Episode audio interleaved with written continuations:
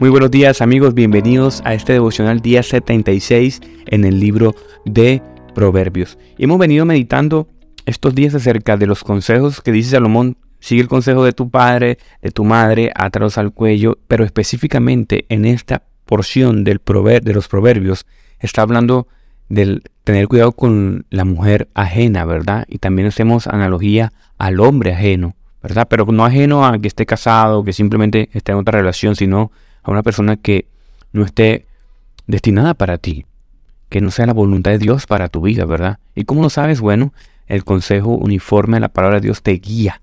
El Espíritu Santo te guía a través también de su palabra, ¿verdad? Así nos habla el Señor hoy en día. El proverbio del día dice 6.25, no codicies su belleza, no dejes que sus miradas coquetas te seduzcan. Y hoy vamos a hablar de ello, de lo estético, cómo está inflamado nuestra visión, nuestra cosmovisión con lo estético que conduce a la felicidad. Me gusta un autor, un filósofo contemporáneo que se llama Gilles Lipovetsky. Miren qué curioso, porque este hombre ni siquiera es cristiano, ni siquiera el Espíritu Santo lo estará capacitando. Pero decía otro gran pensador cristiano, la verdad es verdad independientemente venga de quien venga. ¿Verdad? Alguna gente dice que la filosofía es vana, que no sirve para nada. No, por supuesto que no. Si todo va alineado según los conceptos y la palabra de Dios, así esa persona no sea cristiana y esté hablando de principios bíblicos, eso es verdad, porque la verdad es verdad, venga de quien venga, ¿cierto? Y él dice algo interesante, él dice que vivimos en una época de sensibilización de la estetización de los placeres, y que dice también que es una paradoja, porque por un lado vivimos la aceleración de, de la desmaterialización de placeres, y destinar todo hacia la felicidad. En otras palabras, Lipovetsky lo que está diciendo es que en esta época estamos profundamente inflamados por el deseo de ser felices. Y esa conducción a la felicidad lo valoramos es por lo bonito, por cómo se ve de bien. Y mira lo que dice el proverbio del día, no codicies su belleza. No solamente codiciemos lo estético, hoy está más inflamado que en esa época. Imagino que en esa época también se daba mucho valor, pero no todo, porque si tú haces un rastreo histórico, la gente antes no se casaba, simplemente por amor incluso, ¿verdad? Es más bien parece un producto reciente del siglo XVII, siglo XVIII y siglo XIX, con la época del romanticismo, en que el hombre simplemente se casa es para buscar la felicidad y específicamente valorando lo bonito, lo estético, lo que, lo que no te produzca dolor ni sufrimiento y que sea agradable también a los ojos de los demás. Es como que lo bonito lo tengo, pero para que los demás lo vean, porque la aceptación de los demás me da identidad, me hace feliz. Es lo que está diciendo este pensador y lo que también eh, la Biblia nos está advirtiendo. En los hombres, en la Biblia también lo vemos, cómo vemos la estética en los hombres. ¿Se acuerdan de ese pasaje cuando mm, el Señor le dice a Samuel que Saúl ya no era agradable a sus ojos y que él tenía que buscar a otra persona que él había escogido para ser rey. Y escogió a David. Pero antes de escoger a David, él le dijo, no mires su apariencia, ni lo alto de su estatura, porque lo he desechado. Pues Dios ve no como el hombre ve, pues el hombre mira la apariencia exterior, pero el Señor mira el corazón. Eso lo aparece en Primera de Samuel. Esto no era importante porque, bueno, vemos que Samuel no era menos que un humano, o sea, era un humano también, que se dejaba, que valoraba por los ojos, por lo estético. Entonces, claro, en esa época, ¿qué necesitabas para ser rey? Bueno, estar bien estéticamente y que te veas alto y acuerpado. Diciendo, no, no, señor, eso no. Entonces, en la historia, a Samuel le impresiona Eliab, el hijo mayor de Isaí. Y de una vez apenas lo vio, dijo, no, este es el elegido porque está grande, a pesar de que Dios le había advertido que no, y incluso el Señor lo amonesta, lo regaña. No, no, no, no. Y curioso porque David aparentemente no estaba en la lista, en el desfile de hombres que iban a escoger, extraído. Y mira lo curioso que también dice la palabra que David tenía ojos hermosos y que era de buena apariencia. Lo que me nos pone a pensar, bueno, es una contradicción porque el Señor dice que no nos guimos por la apariencia, pero trae alguien bonito estéticamente, por así decirlo. Yo creo que el principio que está el Señor diciendo aquí es que esto no es lo importante es el corazón. Señor se fija en el corazón, no en el estético. Muy por el contrario, que los, se fijan. Estoy hablando específicamente ahora a las mujeres. Ahorita lo voy a hablar a los hombres. Yo a veces le pregunto a mis estudiantes, chicas, ¿ustedes a cómo le gustan los hombres? Les pregunto a veces así en alguna clase que estoy hablando de filosofía o algo así. Y siempre empiezan por altos, tal, tal cosa. La mayoría de jovencitos y jovencitas, como bien lee Lipovetsky y como bien nos advierte la Biblia, valoran más lo estético. Esto parece más bien una proyección cultural, más que un principio bíblico. Qué interesante, ¿verdad? Entonces, ¿qué nos está diciendo también la palabra aquí? Que así como David, que era una persona menos, menos, menospreciada, nadie lo tomaba en cuenta para eventos importantes, ni menos puestos importantes. Nos está diciendo que David pertenecía a esa clase excluida, humilde, sencilla, que no tenía credenciales, no tenía posibilidad de hacer demandas sociales. No era valorado. El Señor dice que te redime porque Él ve el corazón. ¿Verdad? Este, este, esta porción de la historia nos da dos enseñanzas que no importa el mérito ni cuán marginados estamos. Si nuestro corazón es recto ante el Señor, Él nos promoverá y nos exaltará, ¿verdad? Según su voluntad. Entonces nos está diciendo a las mujeres, valoren no solamente lo estético. No estamos diciendo que no debas ver a la gente que se ve bien o cuidarte. No, no, no. La palabra de Dios no dice eso. De hecho, la palabra de Dios también valora lo bonito, lo estético y lo exalta también. Pero lo que más exalta es la rectitud de tu corazón. Firme y constante en eso, ¿verdad? No dice, no codicies la belleza del proverbio del día. No te dejes coquetear simplemente por personas que te seduzcan porque son bonitos estéticamente. Mujeres, miremos nuestras redes sociales, ¿a quién seguimos? ¿Gente simplemente que tiene alto contenido estético? ¿O realmente gente que nos instruye? Ahora, las mujeres, les hablo a las mujeres.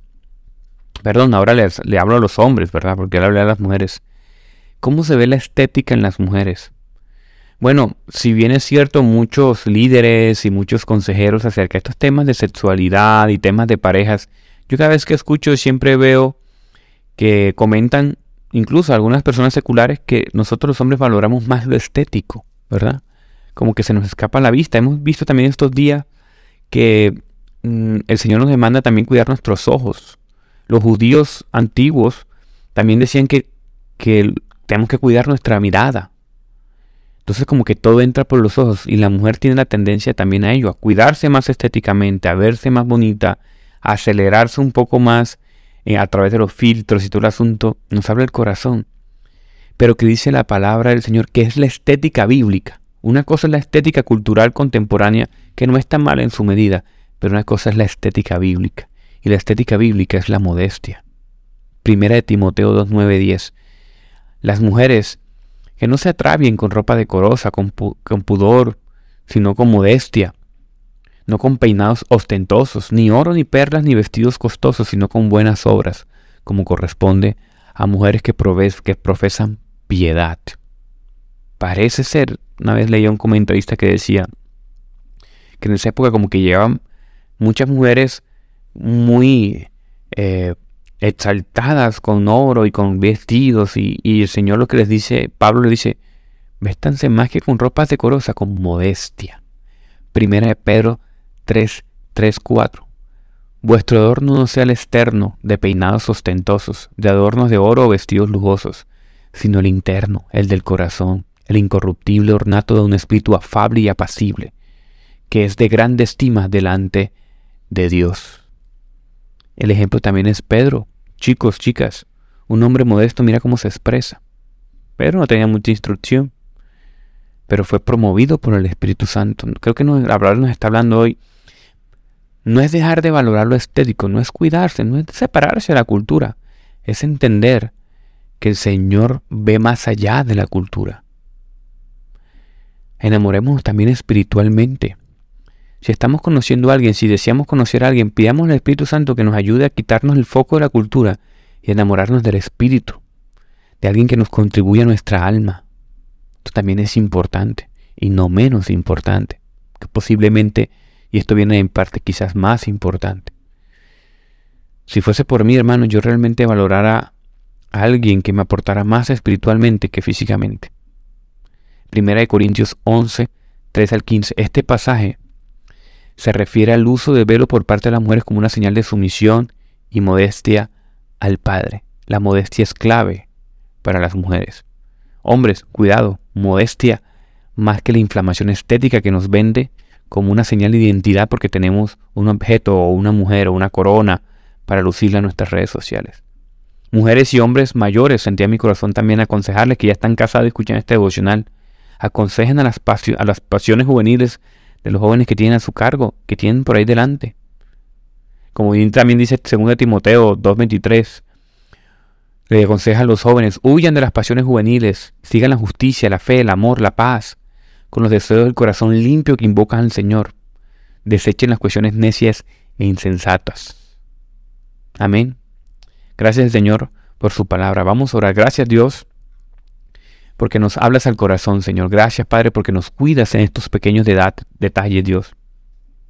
Nos aconseja hoy que no codiciemos la belleza, que no dejemos que lo estético nos seduzca, Señor, que las miradas nos seduzcan, Padre. Cuida nuestro corazón, nuestros ojos. Cuídanos del Señor de valorar más lo estético que lo realmente espiritual. Quita de, nuestro, quita nuestros ojos el velo, Señor, de simplemente ver lo bonito externo, Padre. Ayúdanos a ver el corazón, Padre. Ayúdanos a tomar buenas decisiones. Ayúdanos a relacionarnos con personas que realmente contribuyen, Señor. No solamente externamente o culturalmente, sino, Señor, contribuyan a nuestro crecimiento y el conocimiento en ti, Señor. No permitas que valoremos la identidad que somos en ti, Señor, por lo que los demás vean, por la ropa que usamos, por lo que usamos, Señor sino que ayúdanos a ver, Padre, más allá de la superficie, como dice tu palabra. Ayúdanos a verte a ti, Cristo Jesús, que siendo el hombre, Señor, más importante de la humanidad, Dios mismo, no considerando siendo Dios, Señor, vino a morir en la cruz por nosotros, se negó a sí mismo. Tu palabra también nos muestra, Padre amado Jesús, en Isaías 53, que no había mucho esteticismo en tu figura, Padre amado Jesús, sino que había un corazón entregado, Padre. Ayúdanos a verte así y a ver a los demás así, con un corazón más humilde y manso. Te amamos, Dios. Bendice a hombres y mujeres jóvenes que escuchen este devocional, Señor. Que tu palabra abra el corazón, Padre amado. Que los ayude a tomar mejores decisiones de ahora en adelante, Señor. Cuida esos corazones heridos, Padre. Que quizás se han desviado simplemente por lo superficial. Ahora hay una nueva oportunidad, Señor. Tenemos más discernimiento y sabiduría para escoger. Te pido también por mujeres y hombres que están escuchando este devocional, separados, divorciados, casados, Señor, ayúdalos. Ayúdanos, Señor, a ser mejores consejeros, Padre, porque quizás fueron nuestras decisiones lo que llevaron a estas situaciones complejas, Señor. Pero también son nuestras decisiones las que nos ayudan a buscarte a ti y a corregir nuestro caminar. Ayúdanos a ser mejores consejeros, que nuestros errores sean glorificados en tu nombre. Te amamos, Dios, ponemos este día en tus manos. Amén y amén.